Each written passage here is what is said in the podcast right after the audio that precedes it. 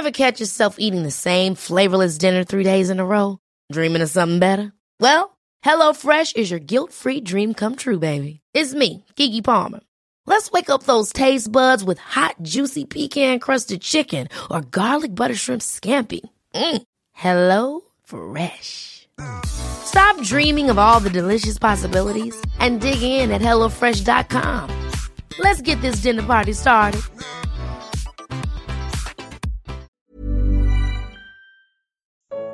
Você entende a diferença entre igreja e Israel? Efésios capítulo 3. Primeira parte. Comentário de Mari Persona. Nesse parêntese que abre aqui, do capítulo 3, versículos 2 em diante, uh, que também equivale ao parêntese que Deus abriu nos seus propósitos quando encaixou o tempo da igreja nas profecias que foram dadas a Israel, elas, elas param no momento em que a igreja começa e recomeçam no momento em que o tempo da igreja termina na terra com o arrebatamento. Esse período era um mistério. Hoje uma pessoa me escreveu no Facebook uh, se no Antigo Testamento tal ou tal coisa se refere à igreja. Eu, disse, eu respondi, nada no Antigo Testamento se refere à igreja. Porque ninguém no Antigo Testamento sabia o que era a igreja, nem mesmo os profetas do Antigo Testamento. É claro que você pode aproveitar muito de figuras, de símbolos, de sombras do Antigo Testamento, mas tudo ali diz respeito a Israel, principalmente a Israel, e às nações, aos gentios. Nada à igreja. Absolutamente nada, porque era um mistério. É como se a gente tivesse uma coisa que não, não foi um livro que não foi aberto ainda, ninguém sabe o que está escrito no livro. Uh, e aqui no versículo 4, o apóstolo Paulo fala em Efésios 3, 4, pelo que quando ledes, podeis perceber a minha compreensão do mistério de Cristo, o qual, noutros séculos, não foi manifestado aos filhos dos homens. Então isso já coloca já derruba por terra qualquer ideia de que nós devemos buscar no Antigo Testamento, nesses outros séculos, alguma doutrina ou alguma referência à igreja de maneira clara e não simbólica apenas. Né? Uh, como agora tem sido revelado pelo Espírito Santo aos seus santos apóstolos e profetas. Ele está falando agora de, de, profetas da igreja. E é interessante que, e aí o versículo 6 ele descreve o que é o mistério, a saber, que os gentios são coerdeiros e de um mesmo corpo e participantes da promessa em Cristo pelo Evangelho, do qual fui feito ministro pelo dom da graça de Deus que me foi dado, segundo a operação do seu poder. Esse versículo 6, se nós formos ler ele mais ao pé da letra, uma tradução mais literal, seria ler mais ou menos assim: a saber que os gentios são coerdeiros, comembros do mesmo corpo e coparticipantes da mesma promessa em Cristo pelo Evangelho. Ou seja, é uma conta conjunta. Deus criou agora algo que, que tem iguais, uh, iguais direitos, deveres, bênçãos e tudo mais no corpo, porque deixam de ser partes separadas. Não é mais uh, gentios e judeus. São gentios convertidos e, gentios, e judeus convertidos, que agora não são mais chamados de gentios e judeus, mas são chamados de igreja de Deus. Tanto é que Deus faz essa distinção em 2 Coríntios, quando ele fala para não sermos motivo de escândalo nem para judeus, nem para gentios, nem para a igreja. Então Deus olha agora para o mundo e vê, te, vê três classes de pessoas distintas. E essa igreja, ela já não é nem gentia e nem judaica, ela é a igreja, é o corpo de Cristo. É algo inteiramente novo e um mistério. Uh, às vezes a gente fala que esse mistério foi revelado a Paulo. Uh, na verdade, ele pode até ter sido revelado primeiro a Paulo, não sei exatamente isso, mas o que diz aqui o versículo é que ele foi revelado aos seus santos apóstolos e profetas, ou seja, todos os apóstolos receberam essa revelação. Porque se não recebessem, haveria até um, uma contenda, né? Alguém fala assim: não, Paulo, isso é sua ideia. Isso é você que está falando. Não.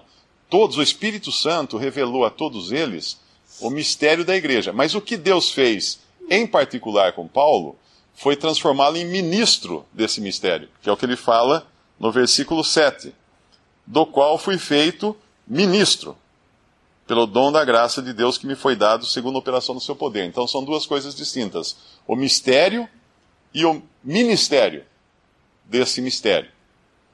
O mistério é a, a, coisa toda, né? A igreja é o corpo de Cristo, uh, essa coisa nova que Deus criou, e o ministério é o que Paulo faz, ou seja, ele apresenta então como é na prática a igreja. E aí nós temos as epístolas de Paulo.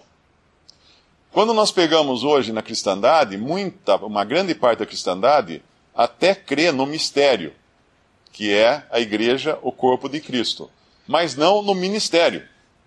Tanto é que as doutrinas de Paulo são relegadas a um segundo plano e, e nem aceitas. Eu, eu, essa semana, acho que alguém me escreveu alguma coisa dizendo que a igreja, a Convenção Batista, igrejas batistas, uh, teria aprovado agora mulheres pastoras. E muitos acho que também estão, uh, acabaram contra isso e tem toda uma discórdia e tal. Mas na verdade o erro não era esse, o erro era lá atrás quando aprovaram a ordenação de homens pastores. Porque não existe ordenação nenhuma nas Escrituras para dons da igreja. Então é, é uma discussão inútil, né? Falar se mulher pode ser pastora ou não. A discussão é a seguinte: não tem pastor, um homem dirigindo uma congregação, isso é uma ideia estranha. E qualquer um que atentasse para a doutrina dada a Paulo, para o ministério de Paulo da igreja, veria que isso é fora de ordem. Não, não, existiria isso. Então essas duas coisas são importantes entender. Uma outra coisa é essa diferença de Israel e igreja, que muitos não aceitam. Todas as, as iluminações fundamentalistas, uh, não as pentecostais, as pentecostais, elas na verdade, elas aproveitaram muito do que foi ensinado pelos irmãos uh, no século XIX sobre a liberdade do espírito na Assembleia, e eles pegaram muito desse ensino porque era muito conveniente a doutrina pentecostal dizer que o Espírito Santo podia ter liberdade na, nas reuniões e aí usar do jeito que ele quisesse, quem ele quisesse. Só que levaram a coisa para o lado da, não da liberdade, mas da libertinagem, né, da, da desordem, e basta entrar numa, num culto, numa reunião pentecostal, para você ver que ali a desordem é generalizada em, em, alguns lugares, não em todos, mas em alguns lugares a desordem é completa. É, é uma verdadeira bagunça. Mas as igrejas pentecostais, portanto, pegaram e emprestaram essas doutrinas da liberdade e do Espírito Santo e acabaram adotando também o dispensacionalismo, uh, crendo que a igreja é algo separado e que Israel voltará a ter as suas bênçãos no futuro e etc. Mas uh, as doutrinas fundamentalistas das igrejas presbiterianas, uh, metodistas, uma parte da metodista, batistas, fundamentalistas e todas essas, elas, a católica também, a católica também, anglicana, luterana, todas essas, elas confessam que a, a igreja seria uma continua, continuação de Israel. Portanto, Deus parou de lidar com Israel e chama agora Israel de igreja, ou de Israel espiritual de Deus, e agora vai então tocando a coisa, e no final essa, esse Israel espiritual de Deus, que é a igreja, uh, herdaria então todas as promessas feitas à igreja no Antigo Testamento. O problema com isso é que nós temos o versículo 6. E o versículo 6 diz que os gentios são coerdeiros, comembros, coparticipantes.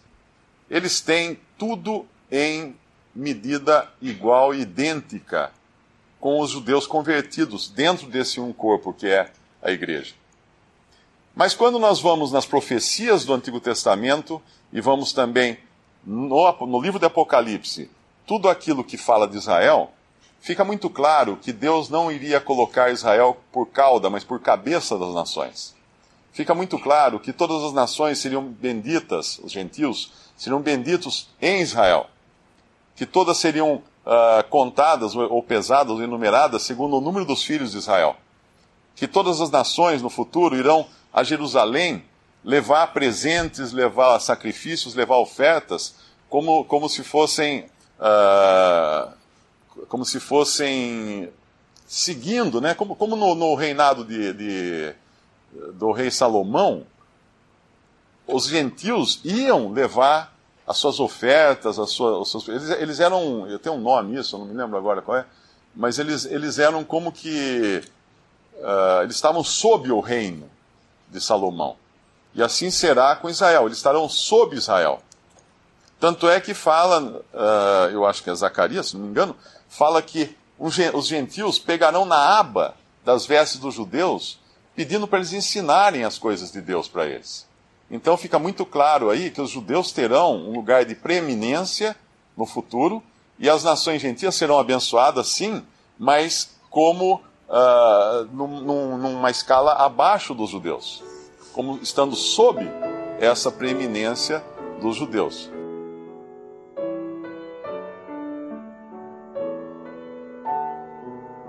Visite respondi.com.br Visite também 3minutos.net.